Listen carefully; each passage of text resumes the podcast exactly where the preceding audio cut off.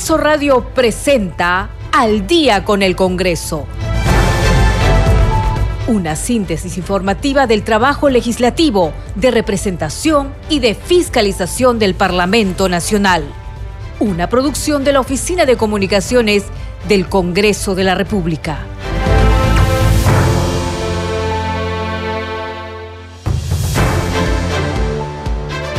¿Cómo están? Bienvenidos al programa Al Día con el Congreso. Les saluda Danitza Palomino.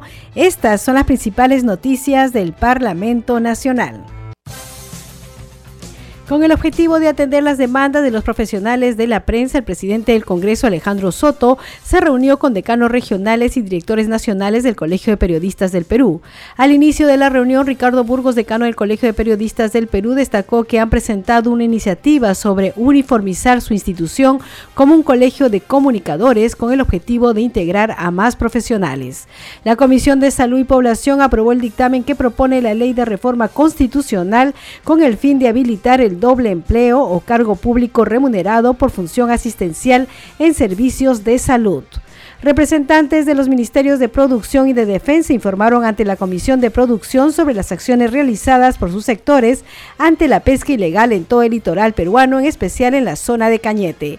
La Comisión de Inclusión Social y Personas con Discapacidad organizó un evento en la Plaza Bolívar con el fin de promover la certificación y registro de las personas con discapacidad para su inscripción en el Registro Nacional de las Personas con Discapacidad.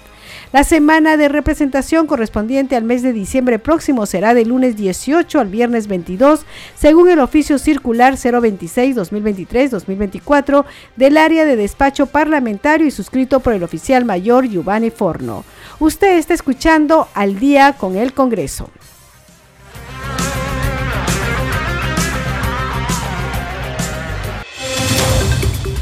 Bien, vamos con el desarrollo de las noticias de hoy.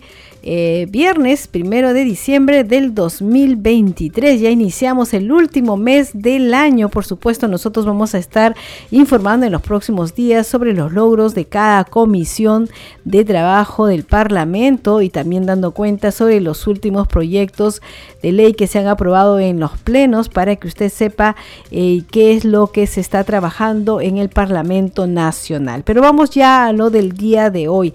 Vamos a iniciar con el trabajo de la subcomisión de Acusaciones Constitucionales.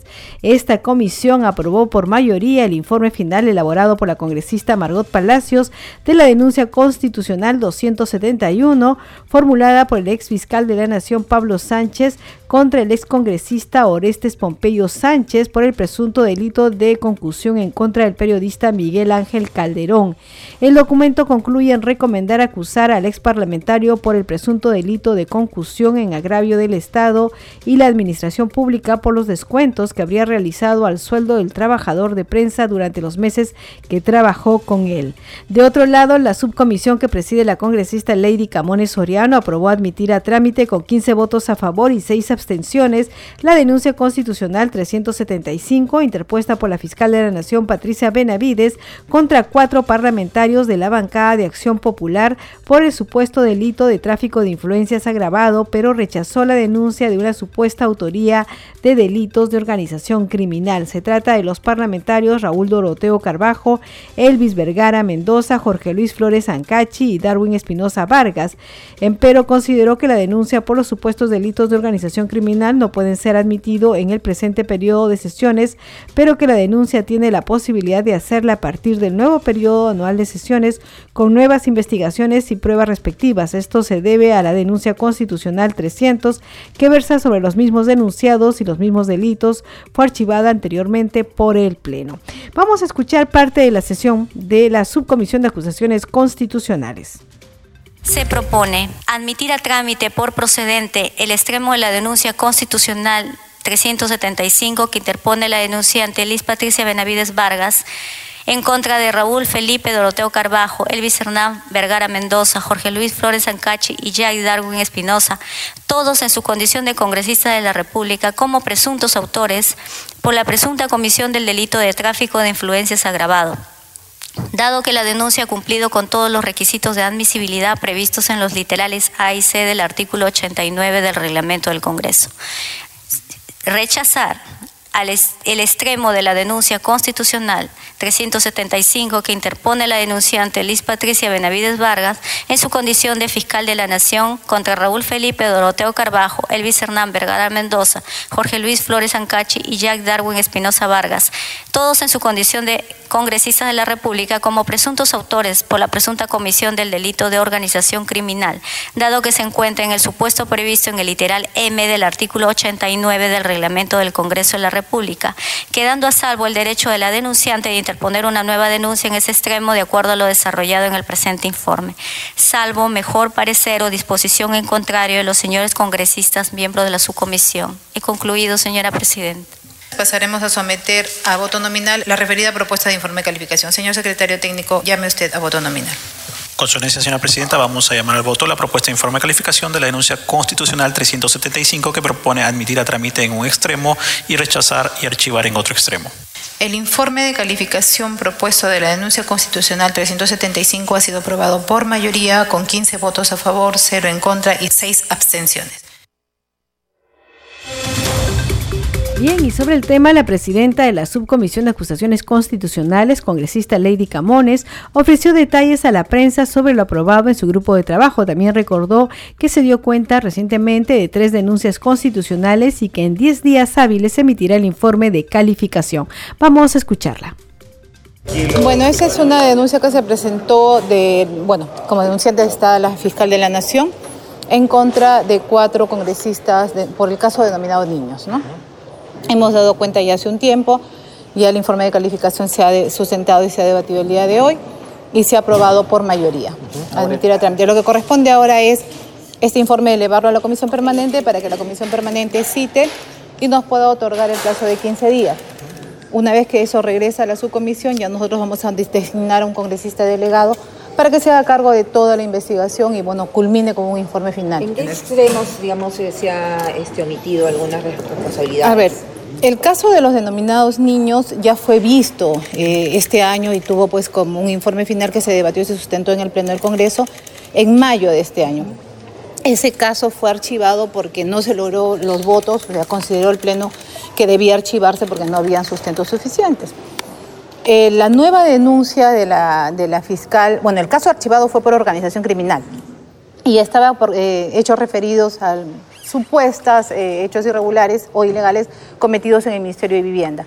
Hoy tenemos un nuevo, una nueva denuncia de la Fiscalía que indica nuevos hechos, ¿no? Eh, y también indica los hechos que se habían este, ya debatido y sustentado aquí en el, en el Pleno del Congreso. Sobre esos hechos repetitivos se ha declarado improcedente porque no se puede volver a tratar sino hasta una nueva legislatura, eh, pasando un año, y sobre nuevos hechos o nuevas pruebas.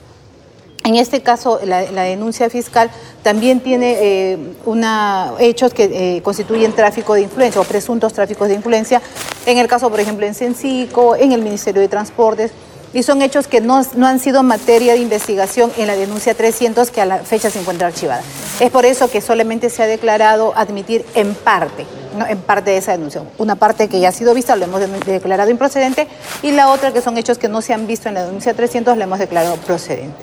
Hay otras denuncias en el caso, ya para el caso de... Eh, la que presentó la fiscal de la Nación contra la presidenta Boluarte, pero también hay otra denuncia contra la congresista Patricia Chirino, justamente por un caso que se están investigando en la fiscalía. En la sesión del día martes que tuvimos en la subcomisión hemos declarado, eh, perdón, hemos eh, dado cuenta de tres denuncias. Una es la de la fiscal de la Nación contra la presidenta, otra de la congresista Sigrid contra la eh, congresista Patricia Chirinos y una tercera que es contra... La. Ah, Ruth Luque, eh, la congresista Ruth Luque contra la Fiscalía. Hemos dado cuenta ya de esas tres denuncias y entiéndase que una vez que se da cuenta, la subcomisión tiene 10 días hábiles para emitir el informe de calificación, que es el que se sustenta y se debate. La congresista Chirinos ayer señaló de que había enviado un documento pidiendo que se priorice, digamos, la denuncia que presentó la congresista Sigrid Bazán. ¿Esto puede ser posible o...? Bueno, nosotros, antes de que ella solicite eso, ya habíamos dado prioridad. O sea, obviamente es un caso... ¿Se puede evaluar estas denuncias constitucionales? Tenemos, a ver, tenemos 10 días hábiles para emitir nuestro informe de calificación, o sea, estamos dentro del plazo. Claro, pero dada la coyuntura, ¿se va a agilizar de alguna forma? Estamos agilizando. Eh, las denuncias... Antes de esos 10 días que, que digamos, Bueno, eh, entendiéndose que nosotros tenemos sesiones ordinarias los días viernes y extraordinarias. Las, las, sesiones que tenemos los martes son extraordinarias. Entonces, si es que no hay nada que dificulte, las podemos tener como que si de repente hay situaciones que impiden que nosotros nos podamos reunir los martes, no se puede hacer. ¿Podría ser este martes? Podría ser. Vamos con más información aquí en Al día con el Congreso y la Comisión de Salud y Población aprobó por unanimidad el dictamen de proyecto de ley 4733 que propone la ley de reforma constitucional que modifica el artículo 40 de la Constitución Política del Perú para habilitar el doble empleo o cargo público remunerado por función asistencial en servicios de salud. La propuesta de reforma constitucional permitirá incorporar en mayor número a diversos profesionales de la salud en los distintos centros del país. Se concretó dará una mejora en la oportunidad y continuidad del servicio de salud público a nivel nacional. Además, mejora las condiciones laborales y remunerativas del personal de salud, médicos, cirujanos, especialistas y personal asistencial. Se produce una mejor calidad en la atención de los servicios de salud. Eso es lo que se ha afirmado en la Comisión de Salud. Además, esta comisión aprobó el dictamen del proyecto de ley 5751 que propone autorizar la contratación a través de concurso público de personal en plazas previstas presupuestadas de los establecimientos de salud del primer y segundo nivel de atención de las unidades ejecutoras del Ministerio de Salud, sus organismos públicos y de las unidades ejecutoras de los gobiernos regionales. Bien, usted está escuchando al día con el Congreso y vamos con otras informaciones. El Pleno del Congreso aprobó el dictamen de la Ley de Presupuesto del Sector Público para el año fiscal 2024, el cual asciende a 240.806 millones. En este presupuesto se han priorizado cinco sectores, educación, salud, seguridad, agua y saneamiento y prevención de desastres naturales. Tenemos más información al respecto con nuestro compañero Jorge Grande. Hoy tenemos una gran noticia. Atendiendo las legítimas demandas y necesidades de la ciudadanía, el Pleno del Congreso aprobó la Ley de Presupuesto 2024, la cual prioriza cinco sectores para ti. Se destinan 46.506 millones de soles para educación, se destinan 29.474 millones de soles para salud. Se asignan 5.254 millones de soles para seguridad. Son 5.118 millones de soles para la atención y prevención de desastres naturales. Y por último, son 5.392 millones de soles para agua y saneamiento. Un acceso justo a servicios básicos. De esta manera, el Parlamento cumple con seguir mejorando la calidad de vida de más peruanos. Usted está escuchando al día con el Congreso y hay que decir que hoy día el presidente del Congreso, Alejandro Soto, se ha reunido con representantes de los colegios profesionales del Perú de periodismo, de los periodistas, y vamos con el desarrollo de la nota. Con el objetivo de atender las demandas de los profesionales de la prensa, el presidente del Congreso, Alejandro Soto, se reunió con decanos regionales y directores nacionales del Colegio de Periodistas del Perú. El primer vicepresidente del Congreso, Arturo Alegría García, también se hizo presente en este diálogo realizado en la sala Miguel Grau de Palacio Legislativo. Al inicio de la reunión, el decano del Colegio de Periodistas del Perú, Ricardo Burgos, destacó que han presentado una iniciativa sobre uniformizar su institución como un colegio de comunicadores con el objetivo de integrar a más profesionales.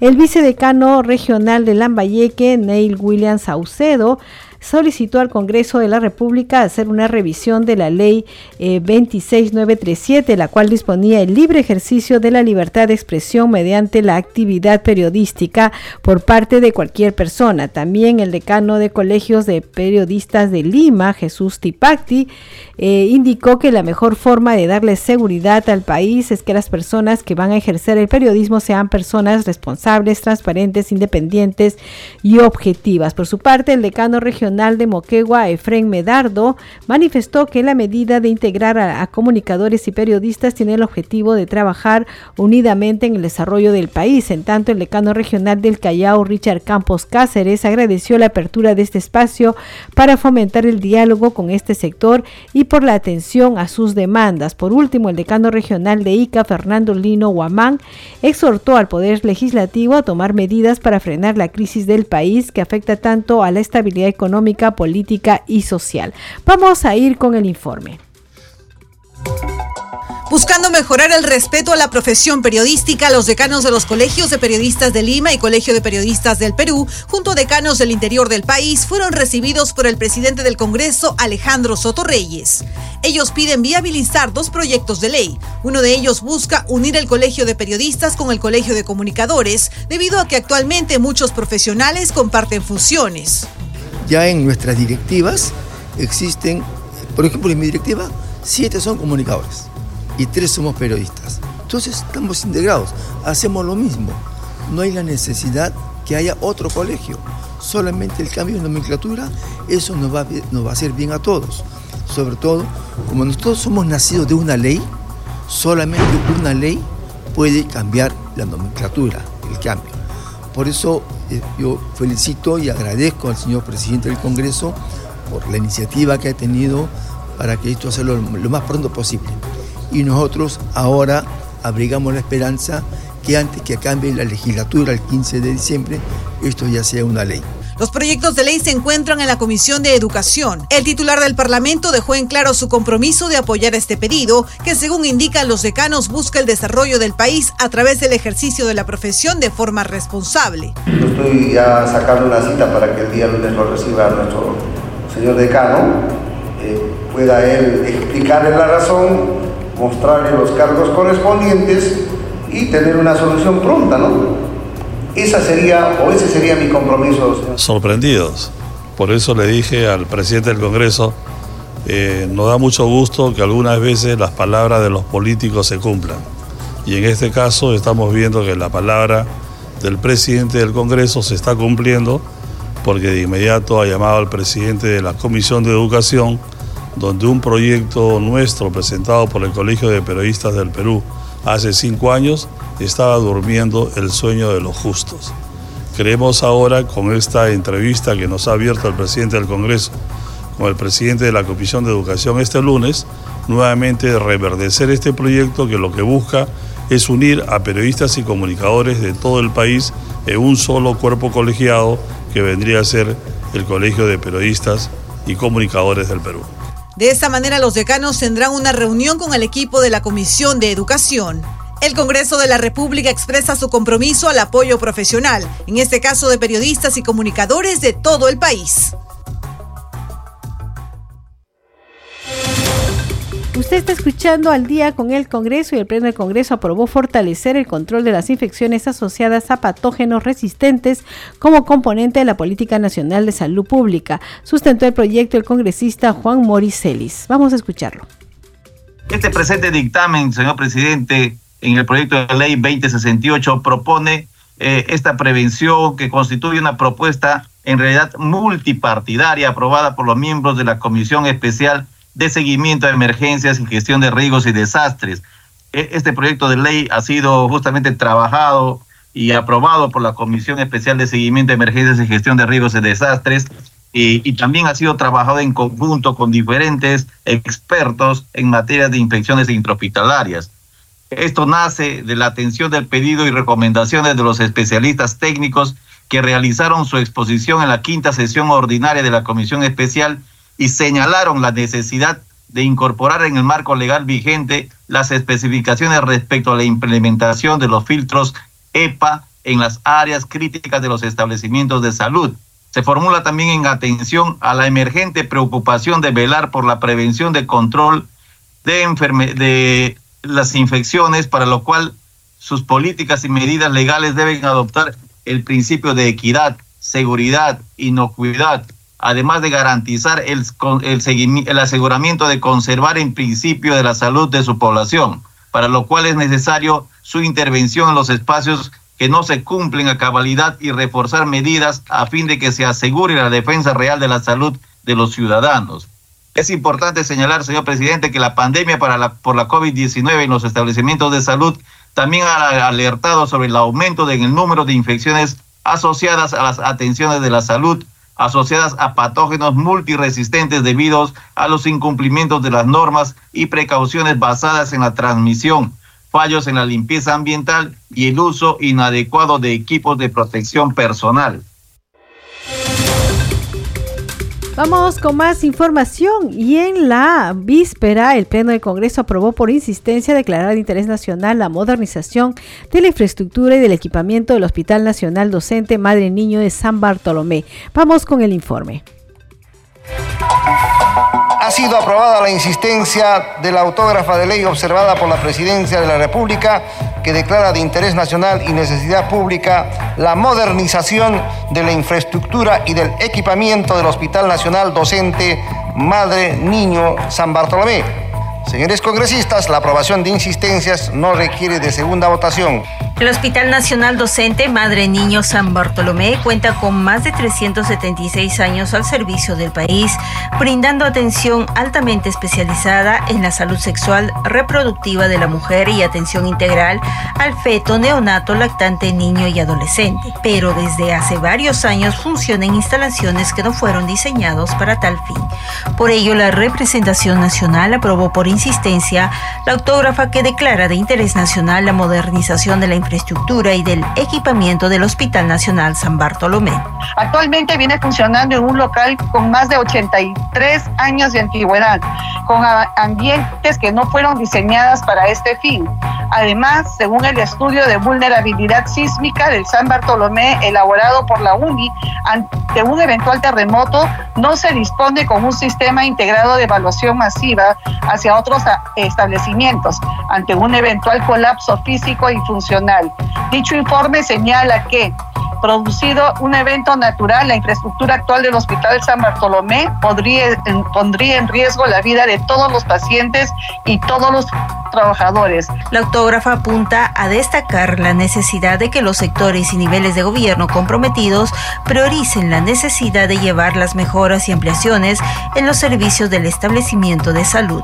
San Bartolomé es un hospital donde se realizan cirugías complejas y muy especializadas. Sin embargo, es preocupante el mal estado de la infraestructura del centro hospitalario.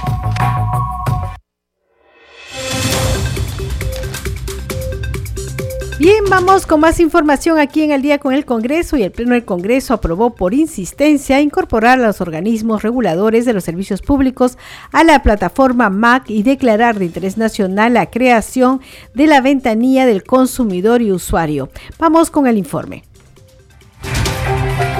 Por insistencia se aprobó la autógrafa de ley que propone la creación de la ventanilla única del consumidor e incorporar a los organismos reguladores de los servicios públicos a la plataforma de mejor atención al ciudadano, el cual fue sustentado por el presidente de la Comisión de Defensa del Consumidor. La autógrafa establece, señor presidente, que los organismos reguladores, concretamente SUNAS, OCENERMIN, OCIPTEL y OCITRAN se incorporarán en forma progresiva, considerando que en el interior del país se manifiesta mayor vulnerabilidad en los consumidores de los servicios públicos, lo cual resultará beneficioso para los usuarios y consumidores en su desarrollo económico y social. Por su parte, el autor del proyecto, el congresista Elías Varas, indicó que en esta plataforma ya se encuentra Indecopi y con esta iniciativa se pretende que los otros organismos reguladores como OCIPTEL, OCINDERMIN, OCITRAN y SUNAS se incorporen de manera progresiva. Hay una, insatisfacción por parte de los ciudadanos debido a que no se han generado todavía ventanillas donde ellos puedan iniciar sus procedimientos del reclamo o en su defecto cómo hacer un procedimiento de queja frente a los organismos públicos. Por ello, esta ventanilla única que formaría parte de la oferta de los servicios que vienen dando ya los módulos de, la mejor atención al ciudadano, simplemente se le incorporaría una función por las cuales no demandaría ningún interés dinerario a lo que es, lo que es este, eh, el bien público, presidente. La propuesta legislativa tiene como finalidad de que los usuarios cuenten con una opción más que facilite la presentación de los documentos como reclamos o denuncias por conflictos de consumo. Es importante señalar que los organismos reguladores de los servicios públicos involucrados, como OCIPTEL y OCITRAN, y hasta la propia Oficina General de Asesoría Jurídica de la Presidencia del Consejo de Ministros opinaron a favor de ser incluidos en la plataforma de mejor atención al ciudadano MAC, así como de declarar de interés nacional la creación de la ventanilla del consumidor y usuario. Cabe destacar que la ventanilla será un medio complementario de recepción y derivación de denuncias, reclamos y otras solicitudes de protección al consumidor de los canales ya existentes e implementados por las instituciones que son usadas por los ciudadanos referentes a los servicios básicos y a través de este dictamen sus reclamos podrán ser escuchados. Bien, vamos con más información aquí en el día con el Congreso y como ustedes saben, la Oficina de Comunicaciones del Congreso viene difundiendo información en lenguas originarias respecto a las funciones del Congreso de la República. Esta vez vamos a hablar sobre la función legislativa en Quechua, Cusco. En el Parlamento se debaten y aprueban leyes que benefician a la población para proteger sus derechos y garantizar una mejor calidad de vida para todos los ciudadanos. Traducción e interpretación en quechua variedad Cusco. Congresopen de Manacungu, Hinallatag, Llaqtarunaq yanapaq kunatan aprobanku kayqa derechokuna amachanapaq hinallataq llapan runaq ashwan allin kawsayta kachinanpaq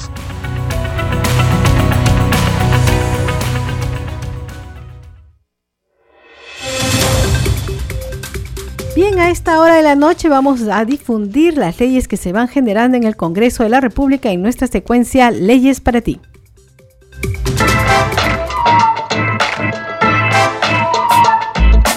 Promover la reactivación del turismo es aumentar su competitividad para una mejor calidad del servicio.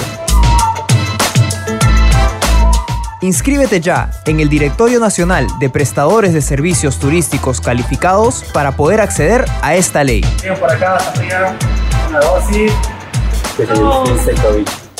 El Estado fiscalizará a los guías de turismo y prestadoras de servicios turísticos para el cumplimiento de la ley. El Perú sale adelante con la reactivación turística. Por eso, el Congreso hace leyes para ti.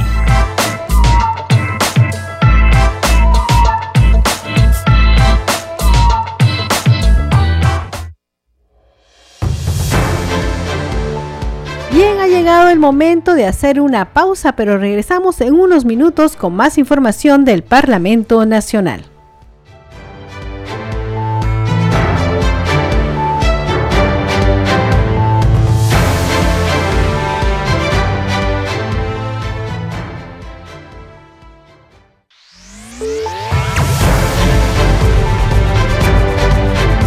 Continuamos en Al día con el Congreso. ¿Cómo están? Bienvenidos a la segunda media hora del programa El Día con el Congreso. Los estamos acompañando en los controles Franco Roldán, en la conducción Danitza Palomino y vamos con los titulares del día. Con el objetivo de atender las demandas de los profesionales de la prensa, el presidente del Congreso, Alejandro Soto, se reunió con decanos regionales y directores nacionales del Colegio de Periodistas del Perú. Al inicio de la reunión, Ricardo Burgos, decano del Colegio de Periodistas del Perú, destacó que han presentado una iniciativa sobre uniformizar su institución como un colegio de comunicadores con el objetivo de integrar a más profesionales. La Comisión de Salud y Población aprobó el dictamen que propone la ley de reforma constitucional con el fin de habilitar el doble empleo o cargo público remunerado por función asistencial en servicios de salud. Representantes de los ministerios de Producción y de Defensa informaron ante la Comisión de Producción sobre las acciones realizadas por sus sectores ante la pesca ilegal en todo el litoral peruano, en especial en la zona de Cañete. La Comisión de Inclusión Social y Personas con Discapacidad organizó un evento en la Plaza Bolívar con el fin de promover la certificación y registro de las personas con discapacidad para su inscripción en el Registro Nacional de las Personas con Discapacidad. La semana de representación correspondiente al mes de diciembre próximo será del lunes 18 al viernes 22, según el oficio circular 026-2023-2024 del área de despacho parlamentario y suscrito por el oficial mayor Giovanni Forno. Usted está escuchando al día con el Congreso.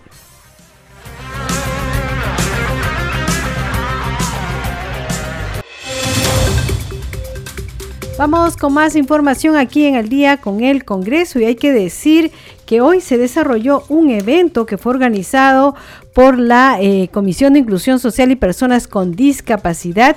Este evento se realizó en la Plaza Bolívar con el fin de promover la certificación y registro de las personas con discapacidad para su inscripción en el Registro Nacional de las Personas con Discapacidad. Como ustedes saben, la presidenta de esta comisión es la legisladora Kira Alcarraz, quien entregó 100 carnets de CONADIS a personas con discapacidad con el fin de que accedan a los programas del Estado y ejerzan sus derechos como ciudadanos peruanos. Vamos a escucharla.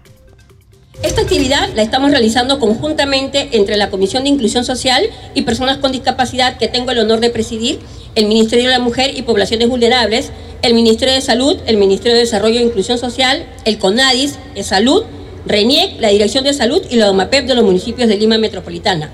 Hoy vamos a certificar y entregar su carnet de CONAIS a casi 100 personas con discapacidad de los diversos distritos de nuestra capital, que les permitirá poder acceder a los programas sociales del Estado, pero principalmente les facilitará el pleno ejercicio de sus derechos en el país. Además, están quedando en proceso de certificación 300 personas con discapacidad adicionales que van a recibir sus certificados y carnet aproximadamente, lo cual nos acerca cada vez más a conseguir un país más inclusivo y el equitativo que todos y cada uno de nosotros queremos.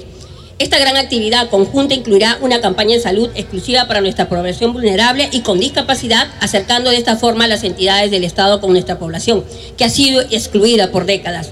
Lo que estamos realizando el día de hoy debe ser replicado y descentralizado, para lo cual tienen mi compromiso y espero el apoyo de todos ustedes para seguir cerrando las brechas sociales. Muy aparte de esto, justamente los alcaldes que están acompañándome y otros alcaldes que han venido sus representantes, la idea es esa, ¿no? De que podamos ir a la zona sur, zona este, zona norte y podamos hacerlo en municipalidades. Yo siempre he dicho que las buenas obras y las buenas acciones se tienen que replicar. Gracias a Dios, los alcaldes que están hoy presentes y los que han venido sus representantes por su agenda recargada, igual siempre me han apoyado.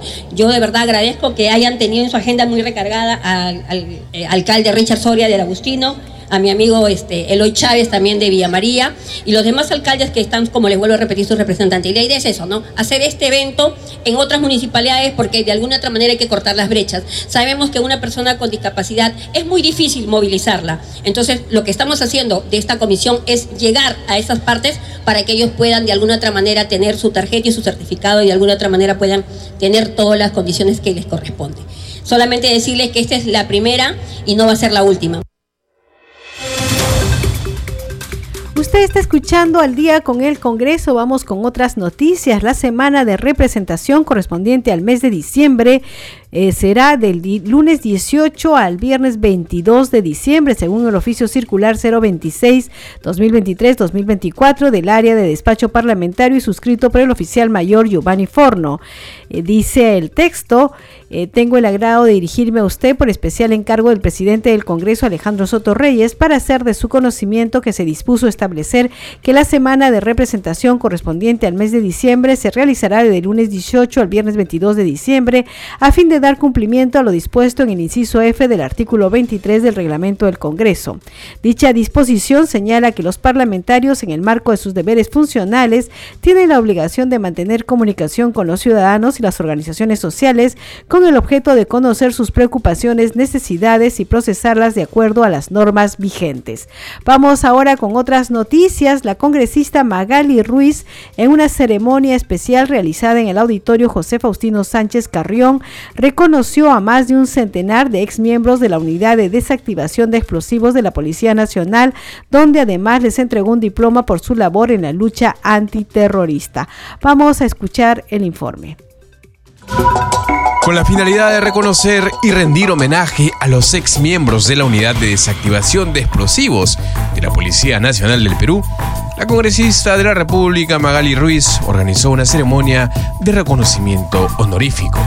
Pues la población los necesitaba.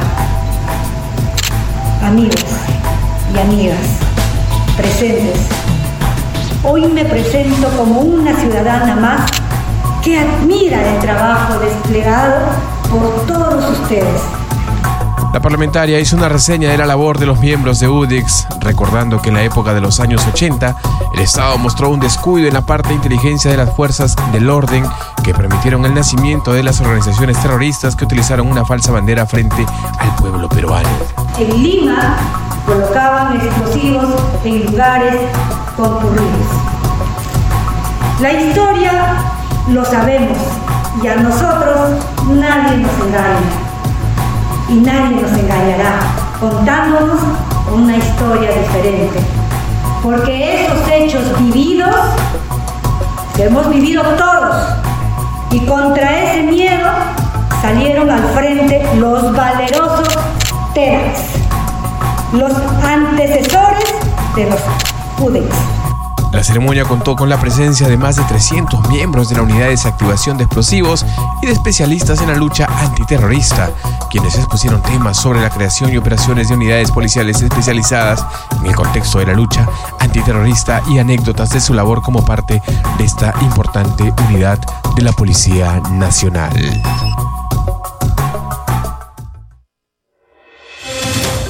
Usted está escuchando al día con el Congreso y vamos con más noticias. La presidenta de la Comisión Especial Multipartidaria de Seguimiento, Coordinación, Monitoreo y Fiscalización sobre los avances de los resultados de la prevención y control del cáncer, Mary Infantes, consideró que Amazonas requiere la intervención prioritaria del Estado a corto plazo para hacer frente a dicho mal.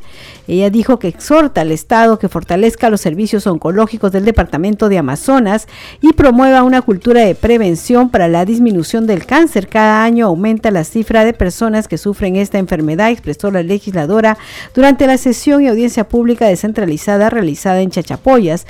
La sesión se desarrolló en el auditorio de la Municipalidad Provincial de Chachapoyas y contó con la participación de Mario Vázquez Domínguez, jefe de la Unidad de Inteligencia Sanitaria de la Red Asistencial de Salud. El galeno refirió que su institución solo realiza actividades preventivas y de tamizaje para cáncer. Los pacientes diagnosticados son atendidos en hospitales de la red Lambayeque, precisó. Por su parte, el director regional de salud de Amazonas, Direza, Pedro Cruzado, mencionó que el Hospital Regional Virgen de Fátima se encuentra en proceso de mantenimiento de infraestructura del Departamento de Oncología y Anatomía Patológica con un avance del 85% y en lo que respecta al personal médico especializado dijo que el hospital dispone de un cirujano oncólogo y un médico oncólogo clínico.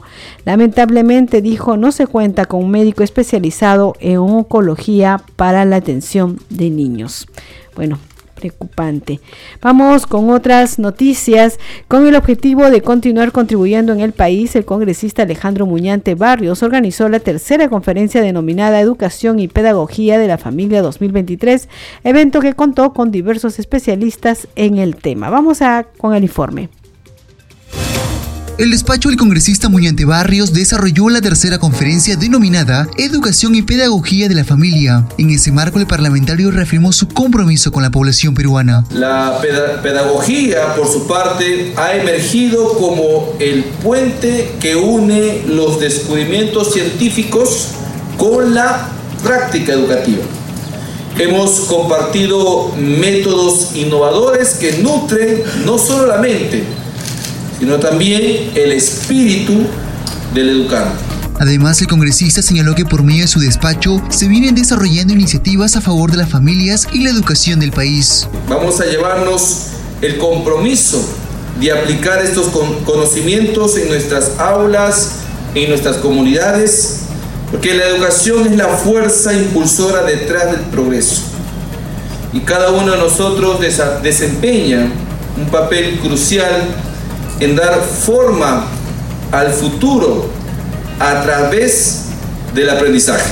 Cabe mencionar que el evento contó con la presencia de diversos especialistas en el sector de educación y psicólogos enfocados en familias. Como usted sabe, el Pleno del Congreso aprobó el dictamen de la Ley de Presupuesto de Sector Público para el año fiscal 2024, el cual asciende a 240.806 millones de soles. En el presupuesto 2024 se han definido los montos que se otorgarán a las regiones. Tenemos más información al respecto con nuestra compañera Mónica Su Atención a todas nuestras regiones del país. La Ley de Presupuesto 2024 permitirá cerrar las brechas sociales para atender las necesidades de la población. La distribución queda de esta manera. Por ejemplo, en Piura, 3.997 millones de soles. En Loreto, 3.338 millones de soles. En Cajamarca, 3.374 millones de soles. En La Libertad, 3.416 millones de soles. En Cusco, 3.174 millones de soles. En Arequipa, 2.651 millones de soles. Para saber más de tu presupuesto de la región, revisa nuestra información a través del Congreso TV Digital y nuestras redes sociales. Vamos con más información aquí en el día con el Congreso. El Pleno del Parlamento aprobó otorgar facultades a la Comisión de Ciencia para investigar presuntas irregularidades en la acreditación de artículos y publicaciones científicas. Él sustentó el acuerdo del presidente de dicho grupo, Carlos Ceballos. Vamos a escucharlo. El domingo 29 de octubre del presente año, en el programa periodístico Punto Final, se revela la existencia de una presunta organización criminal dedicada a la fabricación de artículos científicos cuyas autorías eran comercializadas a personas inescrupulosas y publicadas en revistas indexadas para que puedan ser registradas en Registro Nacional Científico, Tecnológico e Innovación Tecnología, RENACIT, cuyo organismo responsable es el CONCITEC. Uno de los objetivos de este fraude a la investigación científica, según el reportaje, es lograr el beneficio de bonos que se otorgan en las universidades públicas y privadas. Estas van entre 5.000 a 9.000 soles a los profesores que publiquen investigaciones en revistas científicas internacionales en las universidades nacionales que entregan medio sueldo extra. En el referido reportaje se indica que el periodista en sí realiza una simulación de intereses efectuada un depósito de 550 dólares como pago de una publicación como presunto investigador adjunto en una investigación extranjera, donde indica que el pago se realizará luego de la aceptación y previo contrato con la revista Cuartil 1. El depósito se efectuó a nombre de Domingo Carrera Segarra. Según el reportaje se indica que hasta, hasta le ayudaron a crear el código ORCIT y le facilitaron todo proceso. Por, otro lado, existe la probabilidad del mismo tipo de fraude en los registros de patentes a cargo del Instituto Nacional de Defensa y Competencia de la Protección de la Propiedad Intelectual, INDECOPI. Currículum sobredimensionados por autorías compradas, currículum en mercados laboral, estafando a los estudiantes de universidades y compitiendo perversamente en responsabilidades académicas y quizás en cargos de importancia en el país. La ciencia y la innovación y tecnología contribuyen al desarrollo del país y no al fraude, porque esto nos aleja.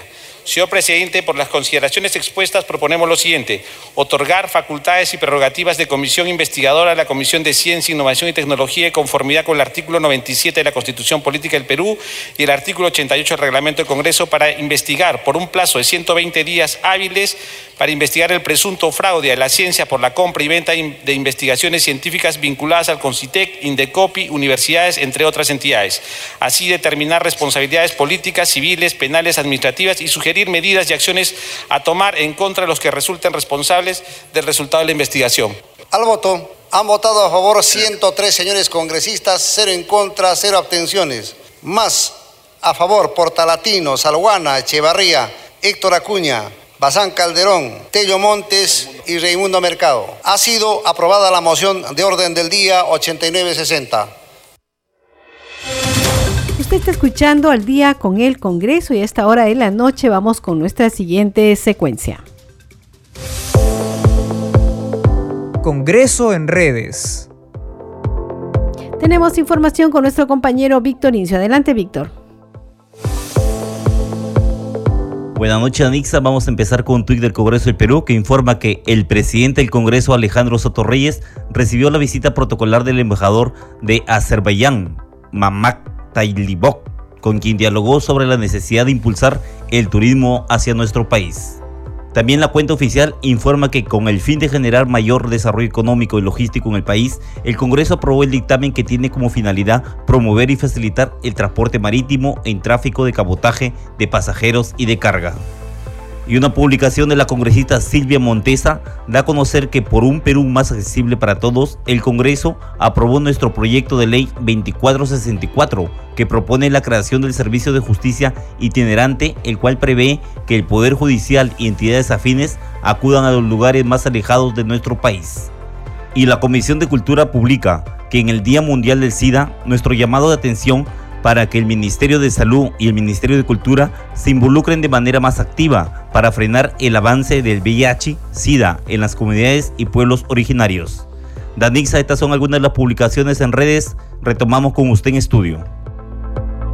Muchas gracias, Víctor Incio. Hay que decir que también se ha publicado en la cuenta oficial del Congreso de la República que periodistas de diversas partes del país, integrantes del Colegio de Periodistas del Perú, se reunieron con el presidente del Congreso, Alejandro Soto, para dialogar sobre el libre ejercicio de la prensa. Muestro mi respaldo al gremio, enfatizó el titular del Parlamento.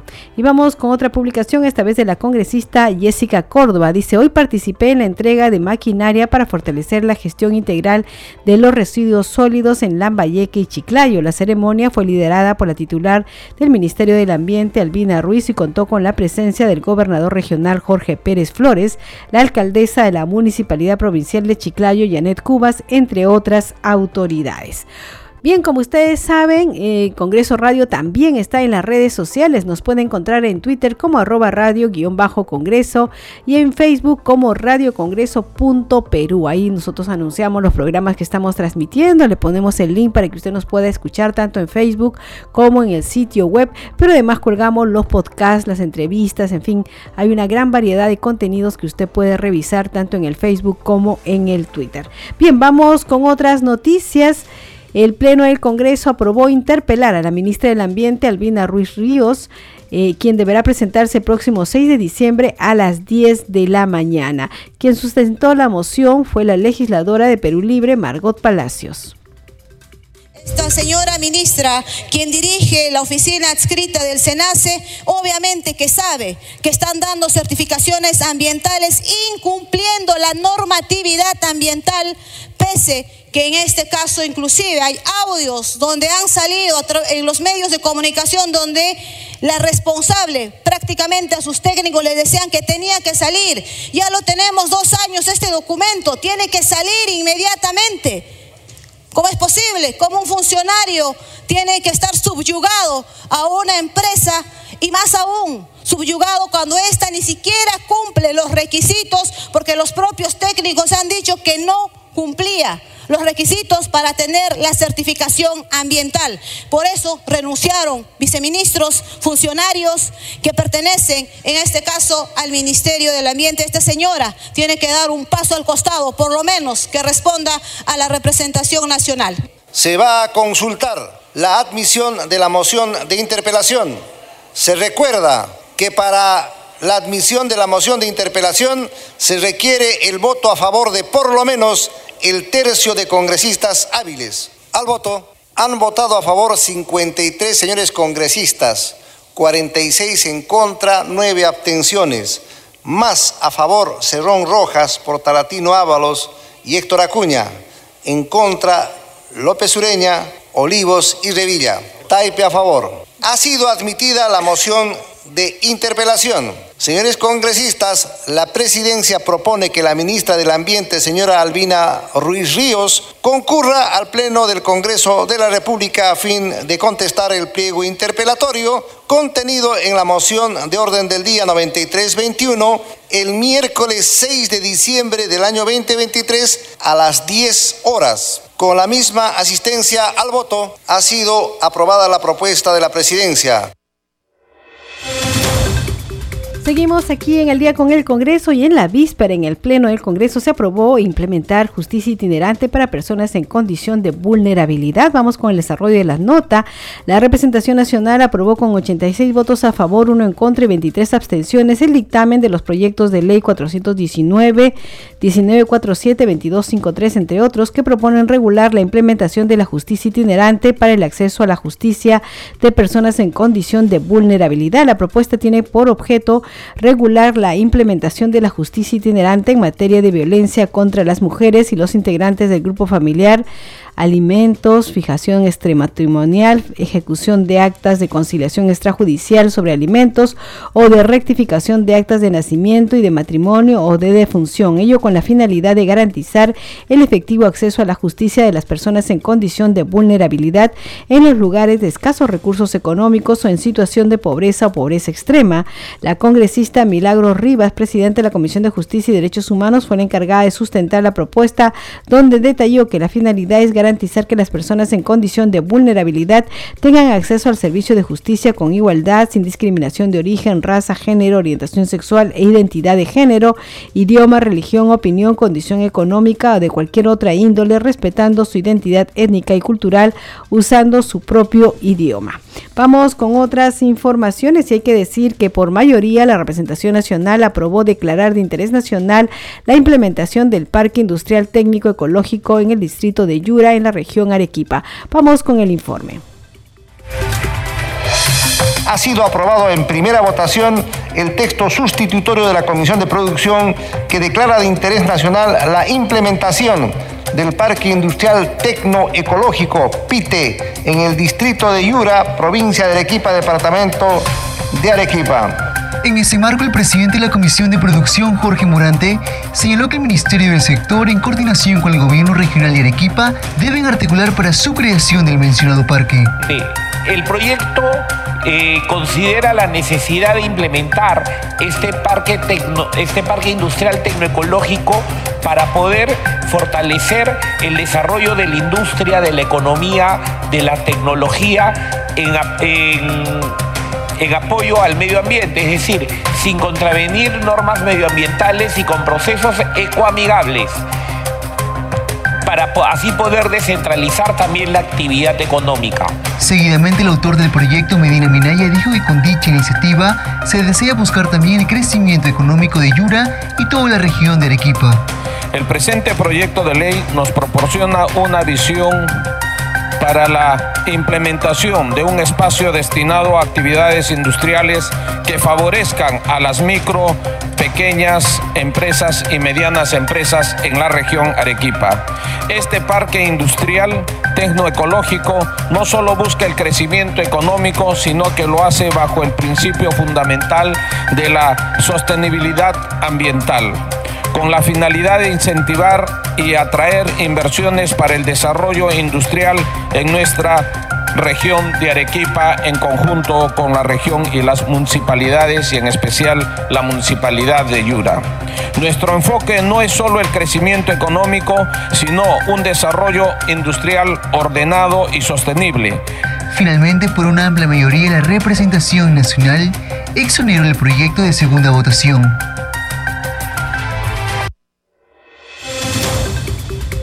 Bien, a esta hora nos vamos con los titulares de cierre. Con el objetivo de atender las demandas de los profesionales de la prensa, el presidente del Congreso, Alejandro Soto, se reunió con decanos regionales y directores nacionales del Colegio de Periodistas del Perú. Al inicio de la reunión, Ricardo Burgos, decano del Colegio de Periodistas del Perú, destacó que han presentado una iniciativa sobre uniformizar su institución como un colegio de comunicadores con el objetivo de integrar a más profesionales. La Comisión de Salud y Población aprobó el dictamen que propone la ley de reforma constitucional con el fin de habilitar el doble empleo o cargo público remunerado por función asistencial en servicios de salud. Representantes de los ministerios de Producción y de Defensa informaron ante la Comisión de Producción sobre las acciones realizadas por sus sectores ante la pesca ilegal en todo el litoral peruano, en especial en la zona de Cañete. La Comisión de Inclusión Social y Personas con Discapacidad organizó un evento en la Plaza Bolívar con el fin de promover la certificación y registro de las personas con discapacidad para su inscripción en el Registro Nacional de las Personas con Discapacidad. La semana de representación correspondiente al mes de diciembre próximo será del lunes 18 al viernes 22, según el oficio circular 026-2023-2024 del área de despacho parlamentario y suscrito por el oficial mayor Giovanni Forno. Usted está escuchando al día con el Congreso.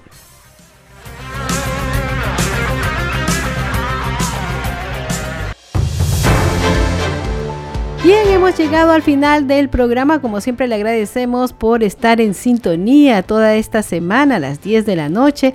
Nuestro agradecimiento va en nombre de todo el equipo de Congreso Radio. Esperamos que usted pueda descansar un poco más y estar con la familia este fin de semana. Con nosotros será hasta el lunes a las 10 de la noche que regresamos con todas las noticias del Parlamento Nacional. Que tengan muy buenas noches.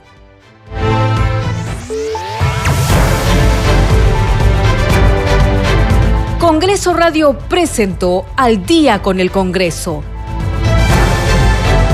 Una síntesis informativa del trabajo legislativo, de representación y de fiscalización del Parlamento Nacional.